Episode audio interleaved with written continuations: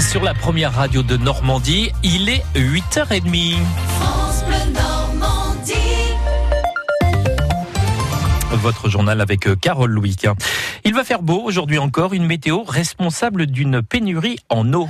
Oui, le ministre de la Transition écologique, François Drugy, réunit d'ailleurs aujourd'hui le comité de l'eau pour faire le point à la fois sur la gestion du précieux liquide, mais aussi anticiper les risques, car un mois et demi avant l'été, eh bien la situation reste inquiétante dans pas mal de départements, Victoria Coussa. Oui, c'est à cause du manque de pluie cet hiver, moment crucial pour les sols qui font leur stock d'eau. L'automne a été sec après un été catastrophique.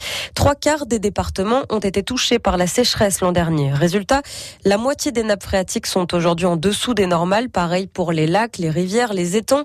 Le niveau des cours d'eau reste inférieur aux moyennes de saison. Depuis deux semaines, il est interdit dans des dizaines de départements d'arroser sa pelouse, de remplir sa piscine ou de nettoyer sa terrasse. Alors oui, il y en a eu de la pluie ces derniers jours. Oui, ça fait du bien. Mais on le sait, les pluies de printemps ne sont pas très efficaces. D'abord, elles s'évaporent plus à cause de la chaleur et puis surtout, ce sont les plantes qui en profitent le plus, ce qui ne permet pas de recharger les stocks en profondeur. Victoria Coussa et une météo qui prévoit encore des températures au-dessus de la normale cet été entre mai et juillet. On fera le point pour les heures qui viennent, bien évidemment, à la fin du journal. L'inquiétude du médiateur national de l'énergie, le nombre de litiges liés aux factures est en hausse en France de 60%.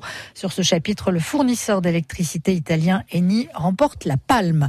Emmanuel Macron présidera à 11h ce matin l'hommage national rendu aux deux militaires tués lors de l'opération de libération des otages français dans le nord du Burkina Faso.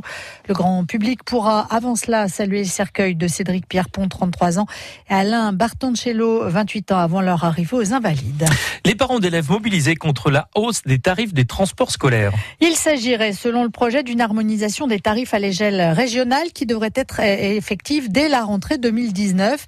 La participation pour les familles passerait ainsi de 86 euros à 110 euros pour les collégiens et lycéens et pour les écoliers à 55 euros alors qu'elle est gratuite aujourd'hui. Lors du dernier conseil académique, l'association de parents d'élèves a manifesté son opposition à la mesure qui doit être votée par la région d'ici fin juin. Carole Lecomte est la présidente de la FCPE du Calvados. Ce qui nous scandalise, c'est qu'il y avait déjà un coût et là, euh, la région augmente. Euh, le coût et, et l'augmente de manière euh, considérable. La famille qui habite à côté du collège ou du lycée euh, n'a pas besoin de transport ou vient à pied au collège ou au lycée n'a pas ses frais et d'autres familles doivent payer ses frais pour aller à l'école. Donc là, c'est une inégalité de traitement. La FCPE qui annonce qu'elle va mobiliser prochainement contre cette hausse sans autre précision pour le moment. Plusieurs dizaines de personnes déjà rassemblées ce matin à la fois sur les berges du canal de Caen à la mer mais également sur la côte à hauteur de Ouistreham pour euh, accueillir l'Hermione qui arrive hein, sur la cité balnéaire et qui devrait être euh, sur place d'ici à peu près euh, une dizaine, une quinzaine de minutes, voire même une demi-heure. Oui, je crois que ça a pris un peu de retard. tout à l'heure qui nous a dit qu'il y aurait du retard. N'hésitez pas à poster vos photos sur, euh, notre page Facebook. Facebook. Exactement, ces photos de cette superbe frégate. Et puis le coup d'envoi ce soir du Festival de Cannes, 72e du nom. Premier film diffusé ce soir, The Dead Don't de l'américain Jim Jarmusch, euh, soirée partagée dans une dizaine de salles de cinéma de la région. À deux mois du festival Éclat de rue à Caen, on connaît le programme. Du 11 juillet au 31 août, ce sont 80 spectacles de rue qui sont programmés dans l'agglomération cannaise. Il y en aura pour tous les genres et pour cette cinquième édition, le thème principal est le regard féminin porté sur la création dans l'espace public. C'est le thème de notre Plus de l'info signé Marianne Yotis.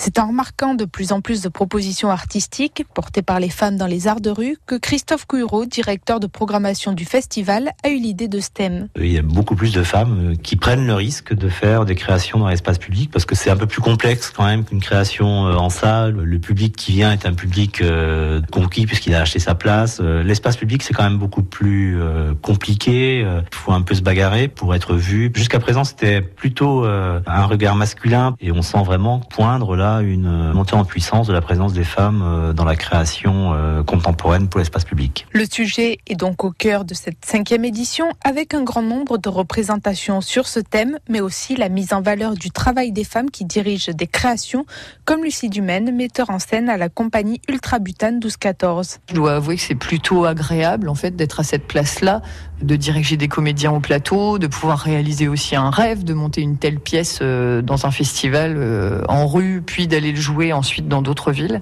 La question de la femme, pour moi, rentre pas vraiment en compte. Après, euh, oui, je suis très sensible au fait qu'un festival axe une programmation sur des créations féminines. Je trouve ça plutôt intéressant. Même si la place de la femme n'est pas au centre de sa vision du théâtre, l'un de ses personnages, Roxane dans Cyrano de Bergerac, pourrait bien incarner le thème de cette année. On a envie de la voir féminine, on a envie de la voir défendre aussi la place de la femme dans cette pièce, puisqu'il n'y en a pas tant que ça.